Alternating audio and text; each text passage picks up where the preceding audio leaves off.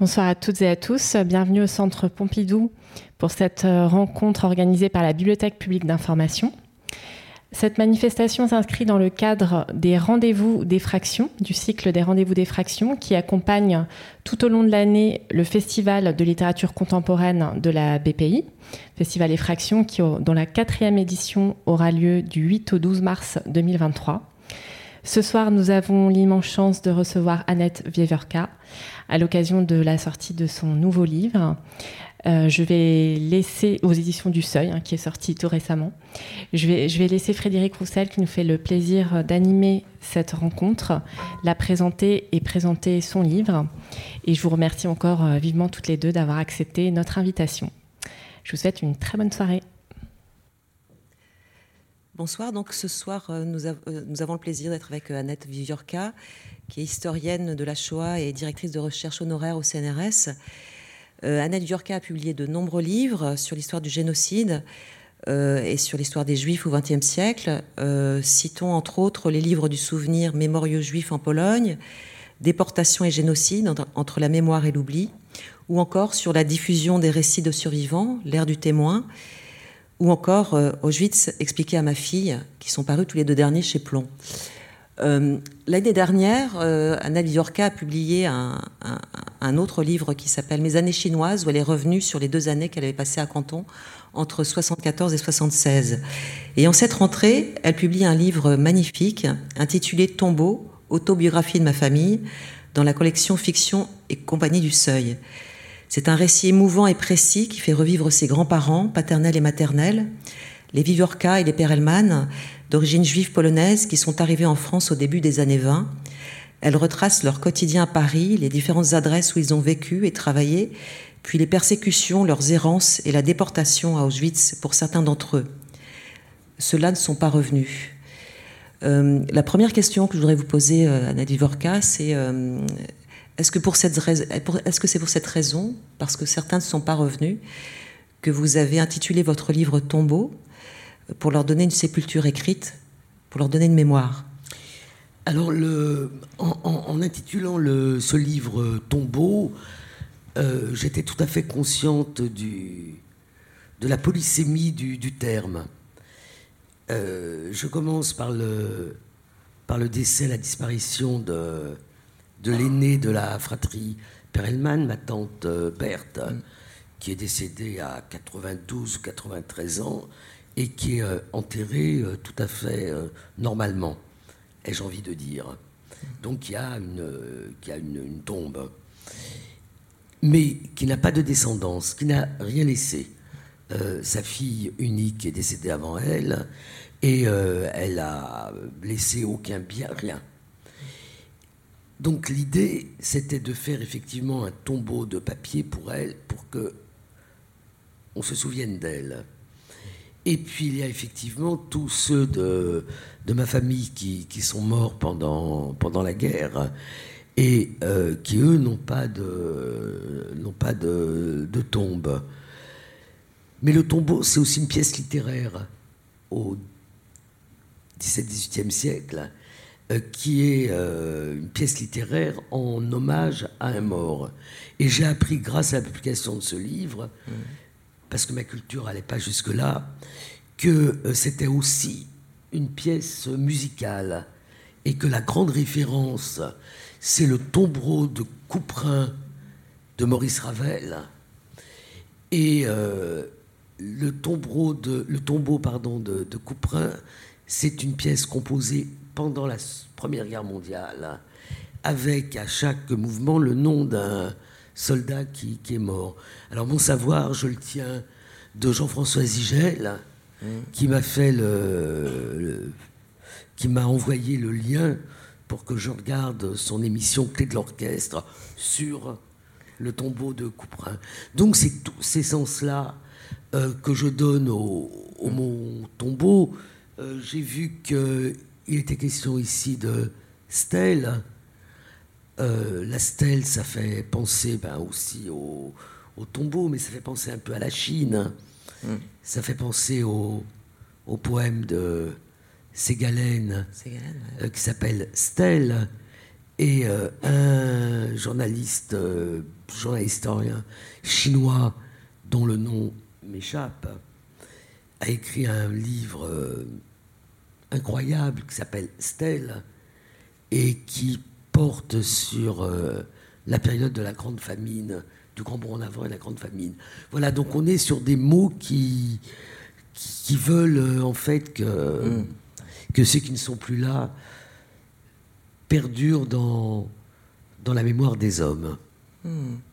Et depuis quand euh, avez-vous le projet d'écrire cette, vous appelez ça aussi autobiographie de ma famille C'est un projet que vous aviez de longue date. Euh, et qu'est-ce qui, qu'est-ce qui vous a finalement décidé? Donc vous dites la mort de Berthe, mais ce projet, vous l'aviez en, vous depuis, depuis longtemps Alors j'avais un projet, mais ce n'était pas celui-là. Le projet que j'avais et que j'ai eu à mon retour de mes deux années chinoises, c'était d'écrire la biographie de mon grand-père Wolf Viviorca, journaliste et euh, écrivain de, en langue yiddish. Donc euh, c'est un projet qui m'a occupé euh, un certain temps, euh, qui m'a fait suivre un peu les cours de yiddish à Paris, ceux de Rachel Hertel et ceux de quelqu'un, un, grand savant qui venait d'arriver d'Argentine, qui s'appelle Isrok Niborski, et puis d'aller à New York faire euh, un été un stage euh, accéléré de, yiddish. Ce projet que je n'ai pas mené à bien, c'est quand même le projet qui m'a permis de rassembler une documentation extrêmement importante, et notamment de très longs entretiens avec mon père, avec mon oncle. Euh, mon père est décédé en 1991 si je n'avais pas fait à une époque où il était d'ailleurs, euh, je me rends compte maintenant, relativement jeune, euh, comme c'était des histoires qu'il n'avait pas beaucoup racontées, pas du tout parce qu'il avait la moindre difficulté à les, à les raconter, hein. c'est tout simplement que personne ne lui avait donné l'opportunité de raconter euh, ce qu'il savait de, de, la vie de, de sa famille avant la guerre. Mais si je n'avais pas fait ce travail, je n'aurais pas pu écrire ce livre.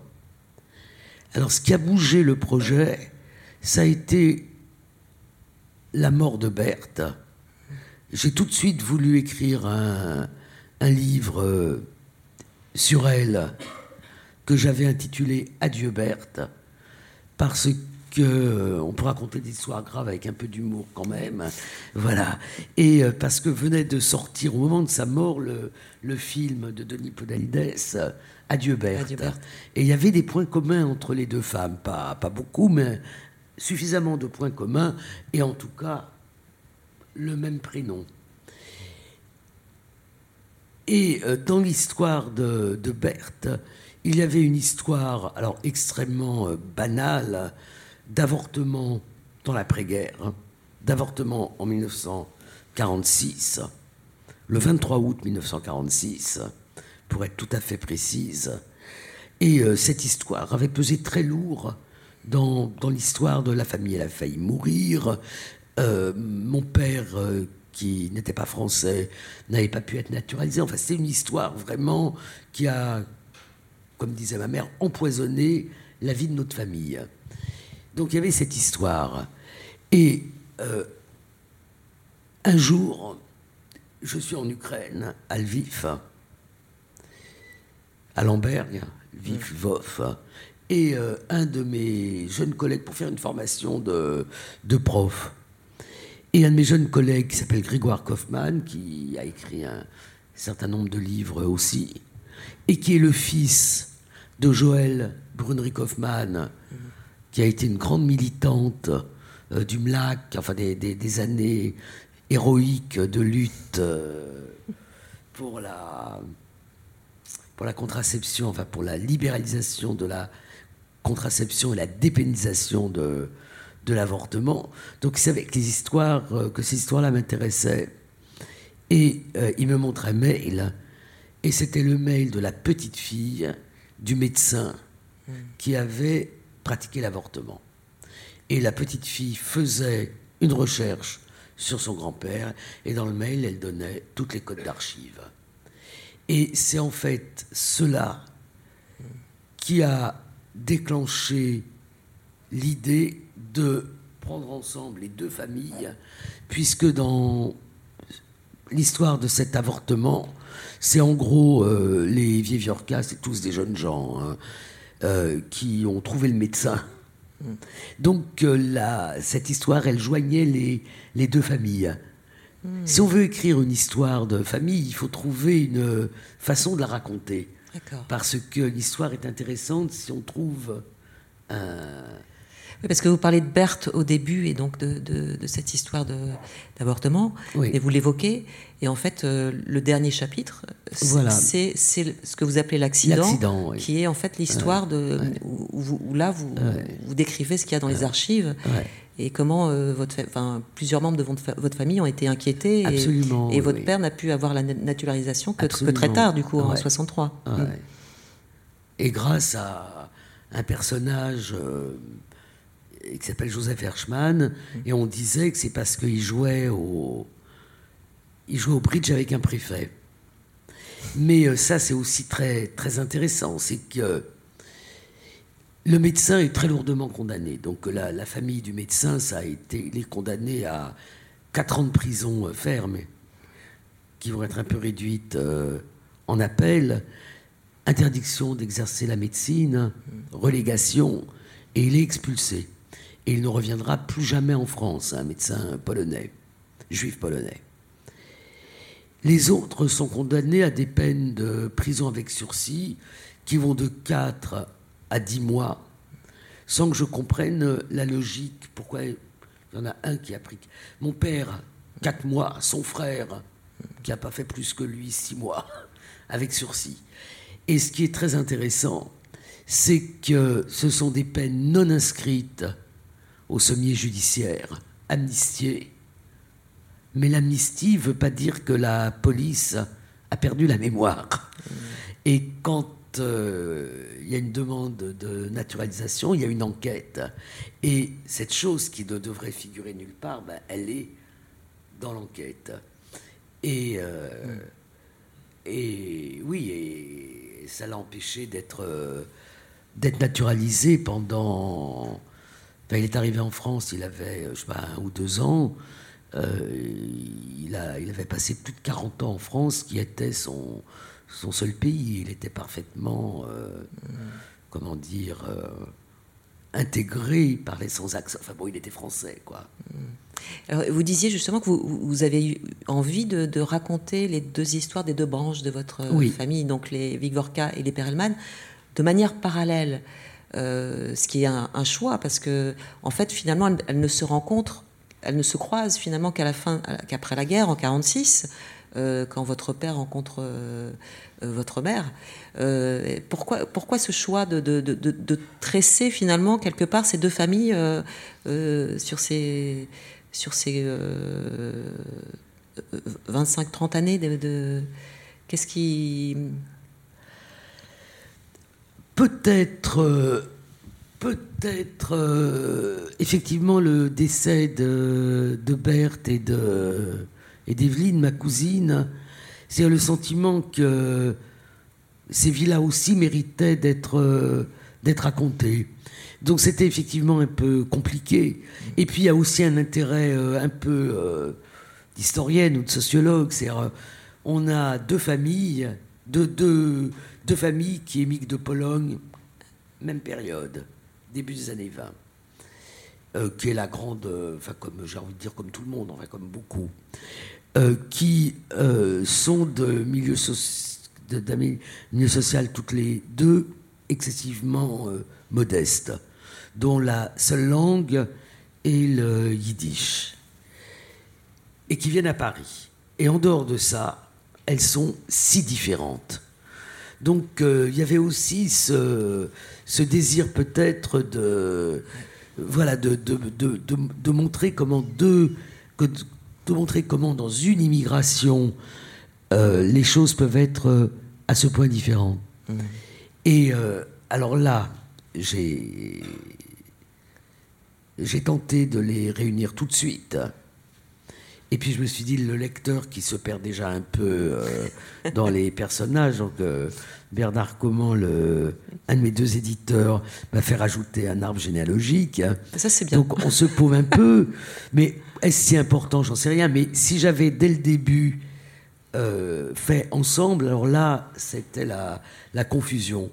Donc après ce petit chapitre-là, Adieu Berthe, j'ai fait du côté des Vieviorca, du côté des Perelman, et je les ai réunis quand en, fait, ils ont un, un, point commun, comme beaucoup, beaucoup de ces immigrés, qui sont l'engagement politique à gauche, même si du côté maternel, c'est plutôt du côté des communistes juifs, et du côté euh, paternel, du côté des socialistes de ce mouvement qui s'appelait le Bund.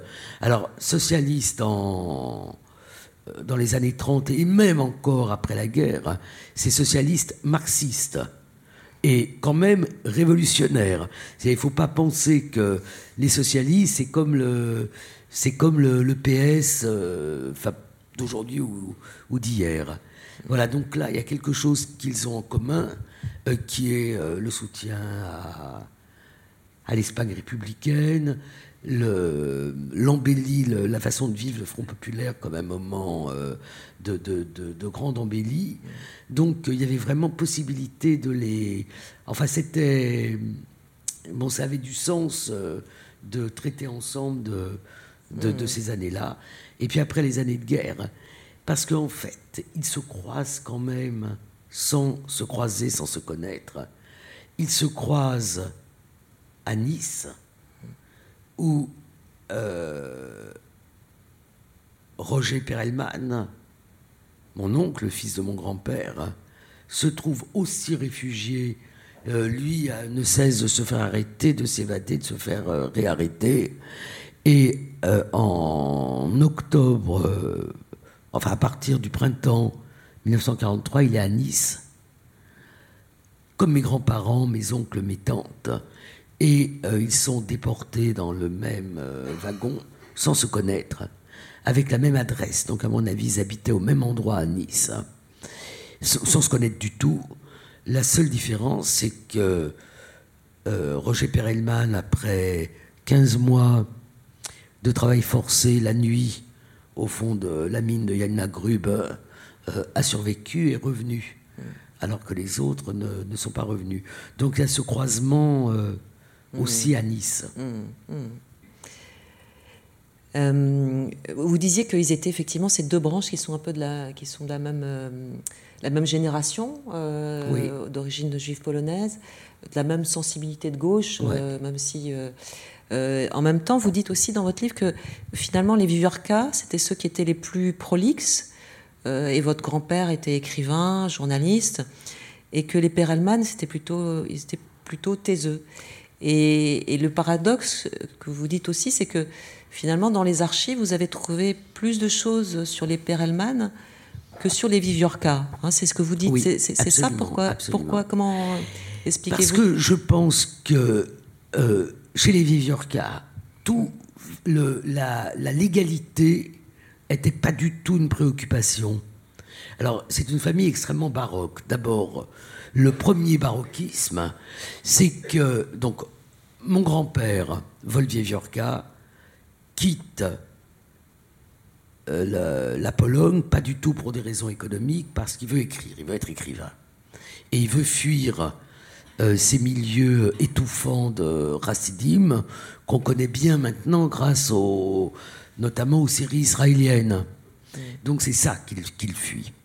Donc euh, il fait un, périple. Il avait un frère aîné, Avroum, qui avait fait le même itinéraire et qui lui aussi a été écrivain euh, yiddish. Et il fait connaissance de ma grand-mère, qui, elle, avait quitté pour des raisons qui n'ont jamais été d'une grande clarté, qui, elle, avait quitté son mari, dont on connaît que le nom de famille et le surnom qui était le rouquin, dont on disait beaucoup de mal, enfin le mal. Et elle le quitte avec trois filles. Une née en 14, une née en 15, une née en 18 ou 19. Donc, comment une femme peut quitter un tout petit village qui s'appelle Roserie de Pologne et se lancer sur les routes avec. euh, enfin, les filles, on lui aurait apporté. On n'a jamais compris. Alors, tardivement, comme c'est un livre continue à me tourner dans la tête, je me dis, oh là là, il y a quand même un grand écart. Il y a la, fille aînée, Anna, ensuite Esther. Et puis, il y a plusieurs années avant euh, Ténère. Thérèse. Et euh, mon oncle, qui riait de tout, disait Oh là là, on n'aurait jamais dit qu'elles étaient sœurs tellement elles étaient différentes. Donc, beaucoup souvent, je me suis dit Mais elle a peut-être trompé son rouquin, c'est peut-être pour ça. Et le rouquin l'a peut-être mis en dehors et lui a dit euh, Tiens, garde, garde tes filles. Mais ça, on en. Hmm. On n'en sait rien. Mm, mm. Voilà. Et puis ils arrivent à. euh, ils arrivent après un périple, Berlin, euh, la Belgique, euh, en France, et, ils gagnent leur vie avec beaucoup de difficultés. Et euh, les papiers sont jamais, euh, les papiers sont jamais à jour. Ils sont arrêtés. Il y a des démarches pour qu'ils soient pas expulsés. Et en plus, ils avaient rien. Donc, comme ils avaient rien, leurs biens n'ont pas été arianisés, comme on dit en, en langue nazie. Donc, il y a très peu de traces euh, archivistiques sur. euh, Il y, a- il y a quand même, ils ont quand même eu, ce- ce- ce- je trouve que c'est des, des jolies pages, ce, restaurant euh, alors, le restaurant. euh, derrière le Panthéon, c'est ça, au rendez-vous des Coutume, étudiants. Mm. C'est, je pense que c'est à l'emplacement de l'actuelle église libanaise. Mais alors, il faut s'imaginer que la rue d'Ulm, c'est pas la rue d'Ulm, et que le restaurant, c'est pas un restaurant, c'est une sorte de cantine où tous les intellectuels précaires, euh, les artistes, les écrivains, les grands écrivains, hein, parce que c'est pas parce qu'ils n'avaient pas le, le sou qu'ils n'étaient pas des grands écrivains. Je pense à un poète qui s'appelait Itzik Manger, qui est probablement un, des, des- plus grands poètes euh, de langue li- yiddish, les peintres. Une femme peintre qui s'appelle Esther Karp, qui est maintenant exposée au musée d'art et d'histoire du judaïsme. Tout le monde fréquente ce restaurant où on mange. Ouais, c'est ça, euh, c'est les années re- 29. c'est euh, entre hein, 29 c'est et ça. 32. Mm, Et euh, c'est une période de la vie que mon père a adorée. Donc tout le monde fréquente le restaurant, c'est-à-dire euh, les intellectuels, les joueurs d'échecs, euh, il y a ceux qui écrivent, il y a ceux qui peignent, y a... Et euh, il y a les étudiants en médecine qui, n'ont- qui ne peuvent pas étudier la médecine en Pologne ou en Roumanie à cause du numerus clausus, et en particulier le médecin qui va procéder à l'avortement de ma tante. Et euh, mon hypothèse, c'est que. Alors lui, il le raconte, hein, il fait un mémoire en défense, il raconte qu'il allait dans ce restaurant à la fin du mois, quand il n'avait plus d'argent, à crédit, et puis euh, au début du mois, il payait, et puis euh, il revenait, et, et mon hypothèse, c'est que les étudiants, cet étudiant en médecine pratiquait déjà des avortements. Et euh, cette hypothèse, elle est confortée par le fait que mon grand-père a écrit deux recueils de nouvelles. Et euh, le premier recueil de nouvelles, euh, qui, ont été traduits en français par la Maison de la ça commence par Goldman, le nom du médecin. Et c'est l'histoire d'un homme euh, qui veut se débarrasser de sa maîtresse qui n'est pas juive, et enfin qui veut s'en débarrasser, qui veut pas l'assassiner, hein, qui veut se la quitter. Et justement, euh, il y a une affaire de femme. Et il lui dit, bah, fais comme tout le monde, euh, débarrasse-toi du... De, voilà, donc ça commence par... Et c'est ce nom-là qui ouvre la première nouvelle. Ce qui m'a empêché d'ailleurs de l'anonymer, ce que j'aurais fait volontiers euh, autrement, parce que... Donc c'est le même médecin qui, euh, et c'est le même médecin qui en 46, euh, qui en 46 euh, euh, procède à l'avortement de Berthe. de Mm. Berthe et Mm. de la, la compagne de, de mon oncle de l'époque. Mm. Et apparemment, et c'est un, c'est un bon médecin, ça se passe toujours bien. il se fait aider par un autre médecin qui fait l'anesthésie générale, et puis il y a un accident qui va lui être euh, je, voudrais revenir sur votre grand-père euh, Wolf Wiewiorka, dont vous avez raconté son arrivée de, Pologne. C'était donc un écrivain yiddish. il était aussi journaliste on le voit créer plusieurs revues, euh, donc euh, avec une espèce de... Euh, on, devine dans votre livre une personnalité hors du commun, et une, figure en plus qui, côtoyait beaucoup de gens à l'époque. apparemment, il connaissait Soutine, Chagall, etc. Et donc, c'est sur ce grand-père que vous aviez eu l'intention au départ de faire, une, de faire une biographie. Et donc, euh, euh, et on a l'impression que ce, grand-père, euh, c'est finalement celui qui, qui, permet au livre aussi, puisque, à travers ses écrits, puisque vous dites qu'il y, a eu deux recueils et qui, qui ont été publiés, de, de, resituer l'atmosphère de l'époque. puisqu'il observait beaucoup ce qui se passait dans la société, ce qui, ce qui, comment, comment, comment ça se passait à l'égard des Juifs, euh, comment ça se passe euh, dans le début de l'occupation, etc., jusqu'en 39. Euh, donc, on a l'impression que cet oncle est un peu le, grand-père plutôt est, un peu le pilier quelque part, reste le pilier quand même de, ce livre. C'est oui, et puis comment dire je pense que chaque être humain a une inquiétude euh, sur sa disparition. Et qu'il euh, y a le désir de, laisser une trace. C'est peut-être ça qui fait qu'on a des enfants, qu'on écrit, qu'on mm. peint, qu'on fait je ne sais trop quoi. Et euh, pour moi, il y a une supériorité de l'écrit, parce que si j'ai pu, si je peux, et si j'ai pu, et si je peux imaginer qui était ce grand-père que je n'ai pas connu, c'est bien parce qu'il a écrit. Voilà, donc, euh, donc ça a aussi à voir avec euh, l'écriture. Mais c'est vrai que euh, c'est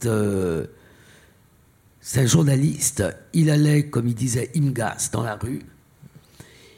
Il fréquentait les cafés alors les cafés qui, existent toujours, hein, les cafés de Montparnasse, le Dôme, euh, la Coupole, euh, qui étaient les cafés où il y avait, qui était le, quartier des peintres, les cafés de la place de la République. Et puis euh, il, se, promenait et, rencontrait des, il rencontrait des gens. Et alors que je peux très difficilement reconstituer ce qu'a été euh, leur vie à Nice, il y a juste une trace policière. Euh, il est contrôlé un rapport de police dans un café où il est en train de jouer aux échecs avec 30 euh, autres personnes qu'il dit ne pas connaître. Et je me suis dit, à Nice, il a retrouvé la même sociabilité qu'il avait à Paris, c'est-à-dire les cafés, les gens vivaient beaucoup dans les, cafés. Et, euh, euh, ça a été un grand joueur d'échecs. Grande passion pour les échecs. Et donc il écrivait à la fois de la fiction et, il faisait des articles, euh, c'est ça? Oui. Et il y, a, il y a un roman qui est inachevé. Peut-être qu'un jour, quelqu'un qui, qui, est manuscrit hein, en, en, yiddish, donc il faudrait le faire taper et que quelqu'un le traduise, hmm. peut-être que je vais m'en occuper. Hmm.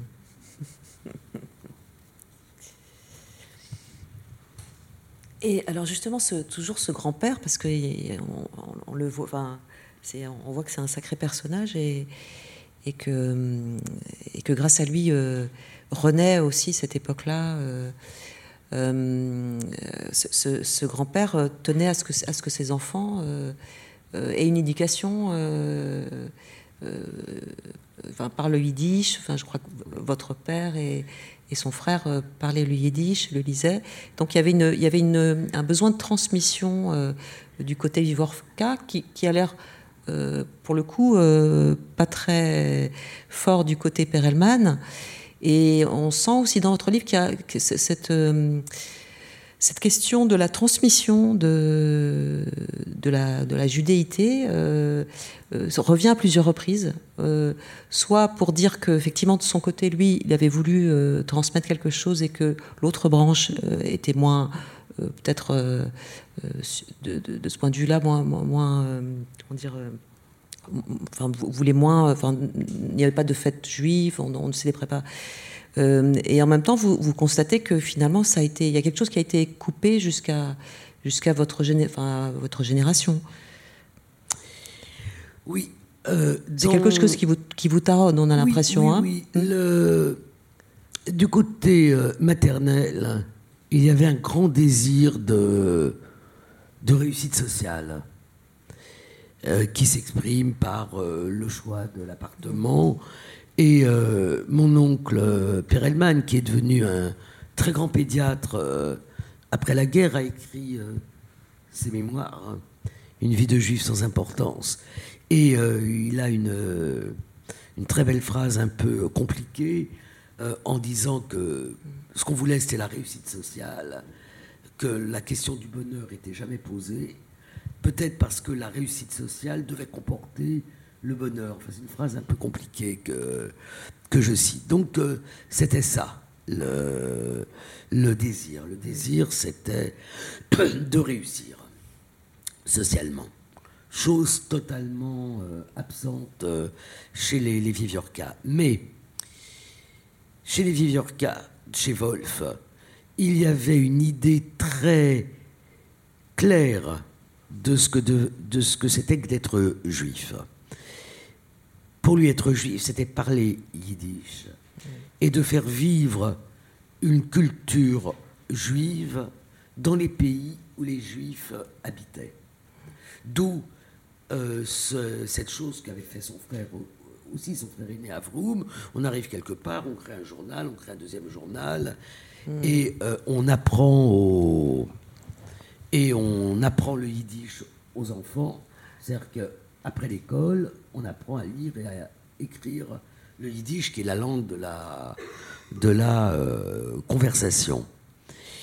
Et euh, quand arrive euh, Hitler au pouvoir et quand Wolf Viviorca, qui, qui sentait bien l'époque, hein, constate que les choses se gâtent il intervient euh, dans un grand débat autour du thème qui s'appelle le retour au ghetto. C'est le retour euh, symbolique. Et il dit, il écrit hein, dans, un article dans le grand quotidien euh, yiddish de l'époque, il écrit qu'on vit une période où il est impossible de ne pas être juif et difficile de l'être impossible parce que le nazisme, et euh, après il sera, le nazisme sera secondé en France par Vichy, donne une définition de qui est juif, qui est une définition généalogique. Donc on n'a pas le choix, on peut être converti, on peut être euh, euh, plus sentir juif du tout, mais on est désigné comme juif. Et il dit voilà, il faut savoir pourquoi on est juif et trouver la force dans la culture, dans nos grands écrivains.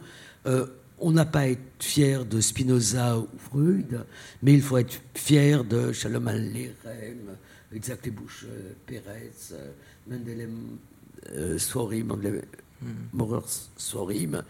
Et quand toute cette histoire sera terminée, on sera réintégré dans les nations parce que l'on aura maintenu notre culture.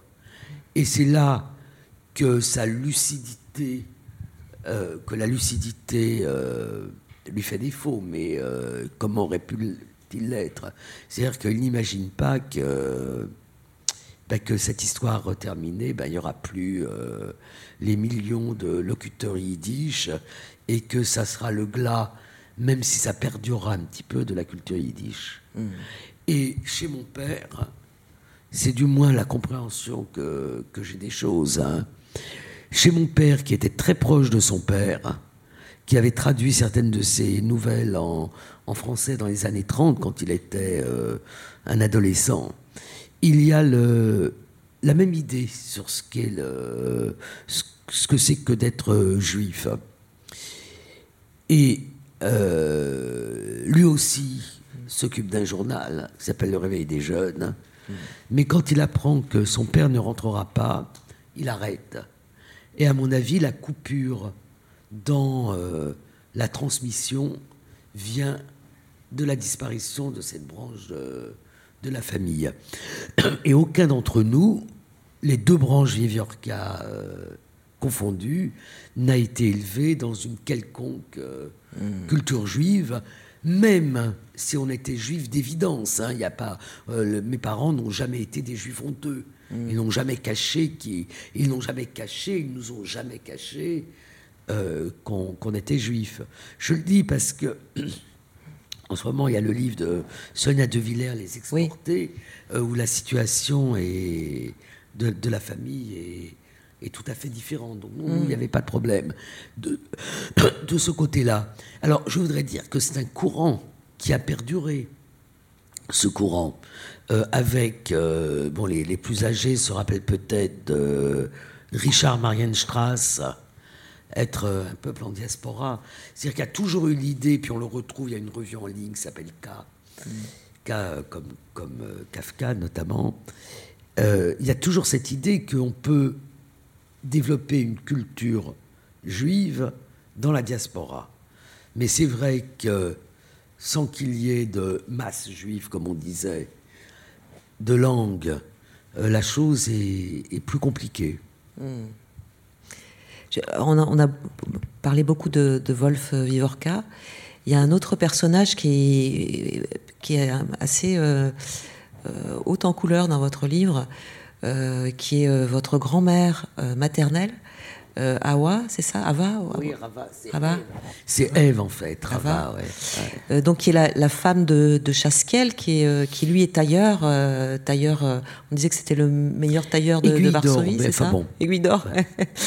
et, et, donc, qui est une, une femme assez impressionnante. D'ailleurs, on se demande comment vous avez pu euh, retrouver, alors j'imagine par les témoignages de, votre mère, de votre tante, euh, quelle était la personnalité de cette femme qui, se débrouillait toujours euh, partout où elle, arrivait pour trouver un, lieu pour, pour loger tous ses, pour ses enfants et sa famille, pour, bah, pour donc c'est un personnage qui, qui mourra, tragiquement euh, pendant, pendant l'Exode, hein, c'est ça euh, mais, euh, mais, Après l'Arabe du Veldiv. Après, oui. après l'Arabe du Veldiv. Mais c'est un personnage assez impressionnant. Oui, alors le, bon, il y a les témoignages de, de ma mère, le témoignage de mon oncle. Il y a aussi les mémoires écrits, écrites par un de ses frères en yiddish. Donc j'ai plusieurs. Alors c'est pas du tout un effet de mode. Hein. Je ne suis pas en train d'exprimer un féminisme que j'ai bien sûr, mais c'est vraiment les femmes qui ont permis à toutes ces familles de survivre. Euh, ma ma grand-mère paternelle, qui, qui montait des restaurants, euh, qui faisait toutes sortes de métiers sur sa, au déportation, au moment de la déportation, elle met comme profession à Nice masseuse. Bon, donc elle inventait des, elle inventait des, métiers. Et, euh, et, euh, et ma grand-mère maternelle euh, qui faisait tout tourner, tout tourner. mon grand-père était à, la machine toute la journée et elle, elle régentait la maison, elle s'occupait de la clientèle. Pendant la guerre, elle a fait un très fructueux marché noir en allant chercher du tissu, en se l'enroulant autour du autour du, corps pour prendre euh, le métro et pour permettre à, son mari de continuer à travailler. Et effectivement, c'est elle qui a toujours trouvé les passeurs. Quand mon oncle, après s'être évadé de Pithiviers, est rentré à Paris, c'est devenu dangereux. Les, les passeurs, et euh, c'est elle qui a organisé, après la, la rafle du Veldiv du 16 juillet 1942, le passage de la ligne de toute la famille. Et euh, c'est très curieux parce que je ne me l'étais pas exprimé comme ça, mais ma fille me dit tu sais, c'est trop triste de voir comment elle a sauvé toute la famille et comment elle est morte.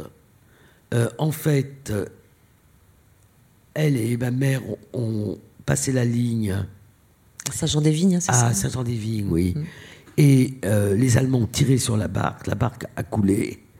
Et euh, ceux qui ne savaient pas nager, c'est ma grand-mère et un couple dont j'ai retrouvé le nom, les Ortstein, euh, se sont noyés. Et le passeur a remboursé le passage à ma mère. Voilà, donc c'est effectivement, effectivement, quand on le regarde, effectivement, elle a sauvé tout le monde, sauf elle. Quoi. Mm. Il euh, y, a des passages, euh, justement, parce qu'on euh, voit qu'il y a des moments déterminants à certaines périodes, vraiment déterminants, parce que c'est des questions de vie ou de mort. c'est est-ce qu'il faut quitter Paris en 1940 ou rester à Paris? Il y a une, rafle, un moment, une rumeur de rafle des femmes et des enfants. Est-ce qu'il faut rester ou partir?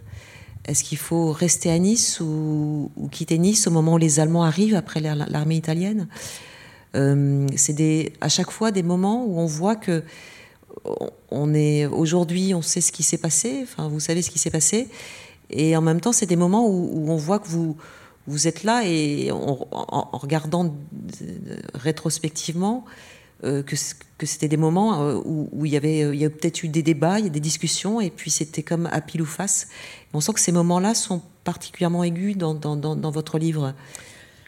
C'est vraiment une, question que je me pose depuis très très longtemps, mais je crois qu'on peut tous se la poser. Et euh, que la dernière période qu'on a vécue entre le Covid et l'Ukraine permet vraiment de, de, de se poser. Bon, moi, j'ai fait beaucoup de conférences publiques euh, euh, sur, euh, sur tel ou tel sujet, sur Auschwitz, et, généralement, il y a quelqu'un qui se levait et qui disait Madame, on savait tout, Roosevelt savait, Churchill savait. bon. Et chaque fois, ça me heurte. Et on essaye d'expliquer. bon. Et là, j'ai essayé vraiment de me mettre, comment dire, d'essayer, d'essayer de me mettre à leur place au moment où il faut, faut prendre une décision. Nous, on connaît la fin de l'histoire. On sait que la décision qui a été prise a abouti soit à la survie, soit, euh, soit euh, à, la mort. Mais eux ne le savent pas. Et, euh, et chaque fois, avec les éléments dont je disposais, c'est-à-dire pas énormément, j'ai essayé de, réfléchir à ce qui euh, faisait que ben, certains choisissaient de gagner la frontière, ce qui n'était pas facile, hein, de, de, gagner la frontière pour essayer de passer en Suisse, alors que d'autres ne le faisaient pas. Donc c'est une réflexion, euh, et, et c'est vrai que quand on écrit pendant le Covid, au début on n'a rien compris, vous rappelez quand même euh, les courses, euh, euh, l'idée que le papier, je suppose que ici ça a été comme aux archives, il fallait laisser les livres en quarantaine avant de les sortir pour pas qu'ils soient porteurs du virus. Enfin, on a dit beaucoup de, de, sottises sur, au début du Covid. Et puis ceux qui ont pensé que c'était une grippette, et enfin un certain nombre de choses qui fait que on a été au cœur d'un événement collectif, mondial, et euh, dont on ne connaissait pas bien la nature, et dont on ne savait pas, on ne sait toujours pas, comment il se terminerait, puisqu'apparemment il n'est pas complètement terminé. Mmh, mmh. Voilà, donc c'est ça que, que j'ai tenté de, de faire. Mmh. Et, c'est marrant parce qu'il y, a aussi des blancs parfois où, vous regrettez de ne pas avoir plus eu d'informations. Notamment, je crois que c'est euh, dans le cas de, votre père, euh, Abi, qui, part, euh, alors c'est en 40, il part avec son père, Orléans, etc., jusqu'à Bordeaux, Toulouse. Et puis, puis à un moment, il en a marre. il remonte. Il, remonte. Et il y a un moment, vous savez pas trop comment il est remonté en fait. Eh bien, et vous dites, et avait mince, je ne sais pas comment il a pu remonter. Et, et c'est lui qui, a, qui, n'a jamais réussi à retrouver dans sa mémoire comment il était remonté. Et euh, c'est aussi des choses qui peuvent être euh, intéressantes, qui est que euh, parfois on oublie sans qu'il y ait de raison particulière de- d'oublier. C'est-à-dire qu'il n'y a pas que l'occultation, le refoulement, le tabou, le- il y a tout simplement ce qu'on oublie. Et donc chacun peut faire euh, l'expérience sur, euh, sur soi-même. Vous, vous dites un moment, j'ai longtemps imaginé ou rêvé que Wolf reviendrait. Oui. Euh, parce que finalement, le, le pire, est-ce que c'est de, de ne pas savoir ce qui s'est vraiment passé? Parce que si- vous avez, euh, Je pense qu'il y a eu un. vous avez, dé- vous avez déterminé qu'il était mort au moment de l'évacuation du Alors, camp, c'est ça? L'avantage d'être écrivain de langue yiddish, c'est que euh, les, écrivains yiddish connaissaient tous, de nom de plume. Or, euh, le ghetto de Lodz a été le dernier grand ghetto liquidé, comme on dit en langue nazie, et euh, les, survivants de Lodz, ceux qui n'avaient pas été gazés à Relmno et pas morts de faim, sont arrivés à Auschwitz à partir de l'été 44, à l'été 44. Donc relativement tard.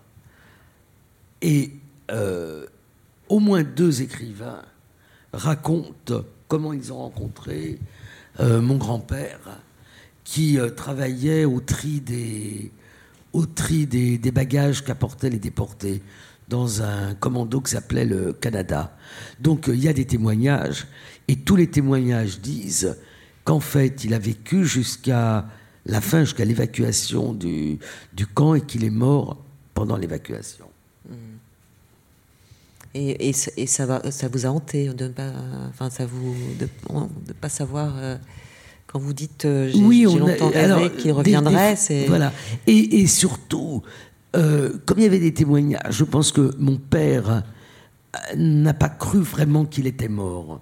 Donc je, je crois qu'il y a eu, pour beaucoup de ces morts tellement floues, avec des dates qu'on ne connaissait pas, des circonstances qu'on ne connaissait pas, il y a eu cette idée qu'il pourrait revenir. Je ne sais pas si... euh, Certains d'entre vous ont vu ce film euh, magnifique de d'Emmanuel Finkiel qui s'appelle Voyage. Et euh, il y a une histoire de quelqu'un qui pense que euh, il est euh, en Russie, il est amnésique, euh, il va revenir. Donc je pense que beaucoup n'ont pas cru vraiment euh, que bah, qu'il pourrait euh, mourir, quoi. Enfin, qu'il pourrait ne pas revenir. Et euh, moi, j'ai cru que il y avait un feuilleton, que je, je raconte ça, de Pierre Dac et Francis Blanche, Malheur au barbu. Et j'ai cru que, qui racontait comment le grand Furax, qui s'appelait Pandolphe, faisait disparaître les barbus après les avoir marqués, euh, les avoir transportés dans des autobus et on retrouvait les barbus. Quand euh, je me suis intéressé à, cette idée d'enfant que les barbus, mon grand-père portait la barbe. C'était pas du tout la mode à l'époque. hein. Quand vous avez une photo d'un congrès de culture yiddish, vous voyez, euh, c'est le seul barbu. Donc, euh, j'étais persuadé que un barbu croisé dans la rue était mon grand-père et que Malheur au barbu, c'était un code pour faire euh, re- ressurgir les, barbus. Et il y a quelques années, les émissions de Cyril Fu- Signé Furax, Malheur au barbu, ont été publiées. Et euh, c'est là, donc je suis intéressé, j'ai lu une biographie de Pierre Dac, de son vrai nom Isaac, écrite par euh, quelqu'un qui s'appelle Jacques Pessis. Et il dit qu'il écrivait son feuilleton le jeudi et que quand il écrivait son feuilleton, il ne se rasait pas. Or, ne pas se raser, c'est le signe de deuil chez les Juifs. On commémore la destruction du temple en ne se rasant pas. Et puis c'est aussi l'appartenance au barbu, s'il ne se rase pas. Et j'ai appelé P6. Je lui ai dit voilà mon hypothèse. C'est qu'en en fait, quand il écrit signé Furax, feuilleton loufoque, il parle des Juifs. Est-ce que ça vous semble euh, valable comme hypothèse? Et il m'a répondu que oui. Et je pense qu'effectivement, signer Furax, c'est une façon, enfin malheur au barbu, c'est une façon détournée d'évoquer le, sort des Juifs. C'est très drôle. Hein. c'est même un peu fatigant tellement c'est drôle à, à, lire, tellement il y a un jeu de mots, toutes les trois jeux de mots par phrase. Vous, terminez votre, votre, livre sur une phrase et qui est étonnante parce qu'elle elle, ouvre en fait euh, sur d'autres histoires. C'est, euh, vous dites, mais ce sont d'autres histoires parce que vous parlez à ce moment-là de bah l'ami, de l'ami de votre mère euh, Rachel qui s'appelle qui s'appelle Lena ou qui s'appelait Lena, et vous dites bon ben elle est elle a émigré aux États-Unis et donc elle n'est pas restée dans la famille quelque part où elle parce qu'à un moment elle était avec avec un, un, de vos, vos oncles. Euh, et là, vous dites, mais ce sont d'autres histoires. Et, je me disais que euh, finalement, ces, dernières années, il y, a eu, beaucoup de récits de familles euh, sur la guerre ou sur, le génocide. Qu'est-ce que vous, que, vous, que pensez-vous cette multiplicité, de récits? Alors, c'est peut-être que justement, il y a un âge où on arrive, où il n'y a plus de témoins, ou donc, qu'est-ce, qu'est-ce que, alors, euh, j'aurais pu vous dire oui, euh, mais c'est pas ça qui se passe. Quand vous regardez euh, cette rentrée littéraire, hmm.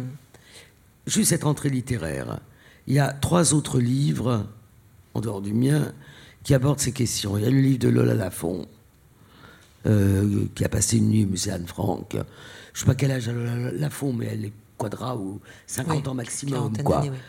Il y a le livre de Chloé Corman, euh, Les Presque Sœurs, c'est le même éditeur. Chloé Corman, elle, elle est très très jeune, plus jeune que Lola Lafont, quel âge elle a? Pas 40 ans.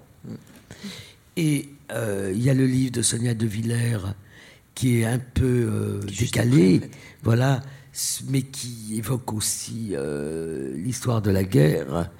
Et Sonia De Villers, quel âge elle a? 45 ans peut-être. Voilà. Donc, et la rentrée d'avant, c'était Anne Bérès de la carte postale. Grand succès. Euh, elle aussi, elle a quel âge 40 euh, ans peut-être. enfin bon, donc le phénomène actuel, c'est pas euh, les, les, retraités comme moi, les derniers à avoir vécu dans l'ombre portée et à avoir un peu de cette mémoire vive. C'est des très jeunes et qui se posent d'ailleurs c'est quand même un point commun, euh, en tout cas entre Sonia De Villers et Lola Lafont, euh, qui se pose euh, la question de leur judéité, de, de leur rapport à cette histoire, qui est quelque chose qui, qui n'est plus une de mes préoccupations. Donc c'est les, beaucoup les jeunes, les mmh. plus jeunes. Mmh. Mmh. Vrai. Alors je pense que c'est lié à Bon, d'ordre du fait que chacun euh, a envie d'écrire ce qu'il écrit, mais c'est effectivement la perte de la mémoire vive, de la mémoire dans les familles, qui coïncide avec l'ouverture des archives. Et c'est très facile de retrouver beaucoup de choses. Euh, Sonia de Villers, euh, c'est l'histoire de comment on a échangé des juifs contre du bétail. Et euh, toutes les listes, toutes les archives qui étaient euh, bien cachées en Roumanie, puis cachées aussi en Israël, parce que euh, il y a eu d'abord un, intermédiaire, puis ensuite le Mossad, donc c'était vraiment là un secret. Bon, les choses s'ouvrent. Donc je pense que c'est les deux, ça permet de travailler sous forme d'une enquête. Mmh. Et c'est ce que font euh, c'est ce que font les, les, les, jeunes, quoi. C'est pas. Oui, l'ouverture des archives aussi. L'ouverture des archives. La facilité d'accès aux archives, la grande facilité. Ce qui n'est pas le cas d'ailleurs juste en France. Hein, euh, d'autres pays, il y a beaucoup d'écrivains qui, qui font des romans euh, plus ou moins historiques sur la Deuxième Guerre mondiale, avec l'ouverture des, archives, que ce soit en Lituanie. Euh, Je vais, vous poser une dernière question peut-être après pour laisser quelques... s'il y a des questions dans la salle. Euh, vous dites une phrase assez... Euh, euh, la pandémie m'avait donné un sentiment d'urgence. Il fallait le terminer avant de disparaître. Ce serait mon dernier livre. ce qui est, c'est pas à, la toute fin, mais c'est presque vers la fin. C'est dans l'avant-dernier chapitre, que vous dites ça. donc, ce sera ma dernière question. Est-ce que, est-ce que vous pensez vraiment que ce sera le dernier ou c'est une manière Écoutez, c'est une, possibilité que ce soit le dernier, mais euh, c'est surtout un, euh, si vous voulez, le, c'est surtout un livre qui qui fait un peu le tour de toutes les questions qui ont été dans mes autres livres. C'est-à-dire, c'est un livre qui clôt un très très grand cycle. Donc, à mon âge, est-ce que je peux rouvrir un cycle? Je, je, ne le crois pas. Donc, mm. il est possible que j'en fasse d'autres, mais euh, j'ai aussi le sentiment d'un aboutissement avec ce livre. Donc je me dis, je pourrais jamais faire aussi bien. c'est aussi, on peut pas faire un livre qui est moins bien que le que le précédent. Et puis bon, j'ai vu, euh, j'ai certains historiens que j'aimais beaucoup, que je ne citerai pas, euh, comment les les livres faits après euh, sont faits après des grands livres, vous voulez dire? Après les grands livres sont mm. si loin du niveau que. que oui, il faut pas faire un livre de trop, quoi. Hmm. D'accord. Ah, merci, Anne euh, Est-ce qu'il y a des questions peut-être dans la salle? Est-ce que.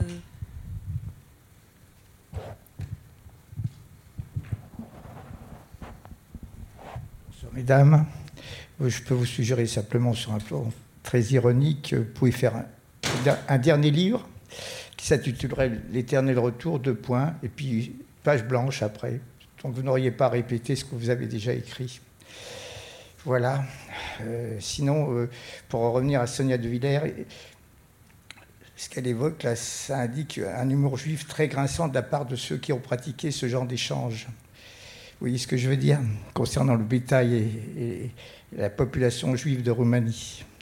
C'est un humour grinçant de la part de ceux qui sont à l'initiative de ce genre de tractation. Voilà, je vous remercie pour le reste de vos, travaux. Merci.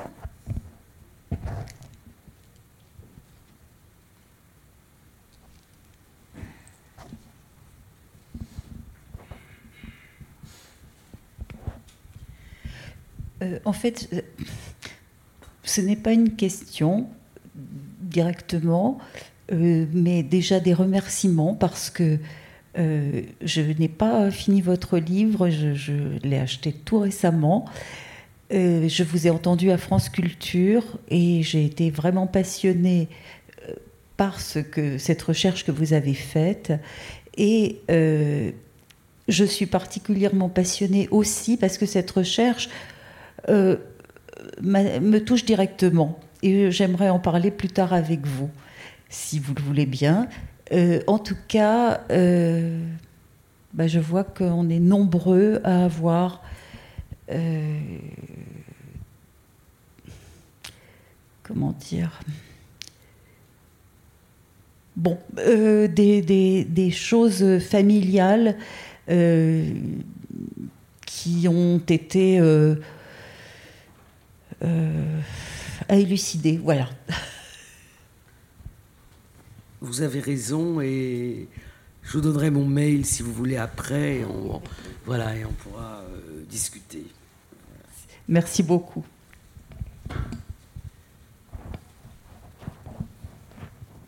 D'autres questions peut-être?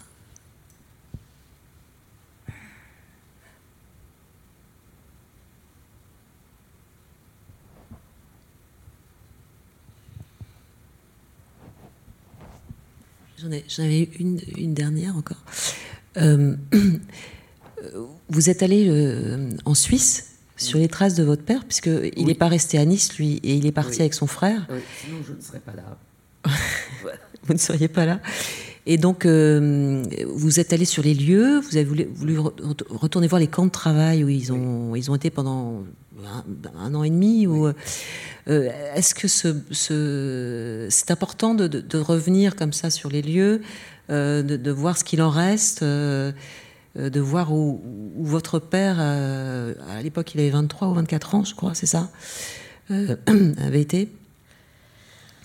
Oui, je pense que c'est. Enfin, oui et non. Parce que vous dites qu'il n'en restait rien, en fait. Mais euh, il reste un petit peu. Mm. Euh, moi, ça fait vraiment longtemps maintenant que je fais ça, d'aller sur les lieux, parce que c'est à la fois les lieux, j'avais fait ça pour Thorez, hein, mais en même temps, vous glanez des, documents ou des informations ou des, publications que vous ne trouvez pas hors, euh, des lieux. Et euh, il y a quand même le... Oui, je pense qu'il y a... Je ne saurais pas dire quoi exactement, mais euh, c'est c'est important. Le premier camp, qui était une sorte de camp de triage, mon père avait adoré les camps en Suisse. Il en gardait un souvenir. et surtout du premier, où il y avait plein de grandes personnalités, Manès Perber, Lucien Goldman, Boris Frankel, le, le Sherpa en trotskisme de, de Jospin. Voilà, donc euh, oui, je pense que c'est important. Puis bon, j'ai repassé le col de cou, comme ça. Bon, j'ai bien visualisé euh, ce qu'avait été l'itinéraire. Donc je pense que oui, on peut s'en passer, mais c'est bien de le faire. Très bien.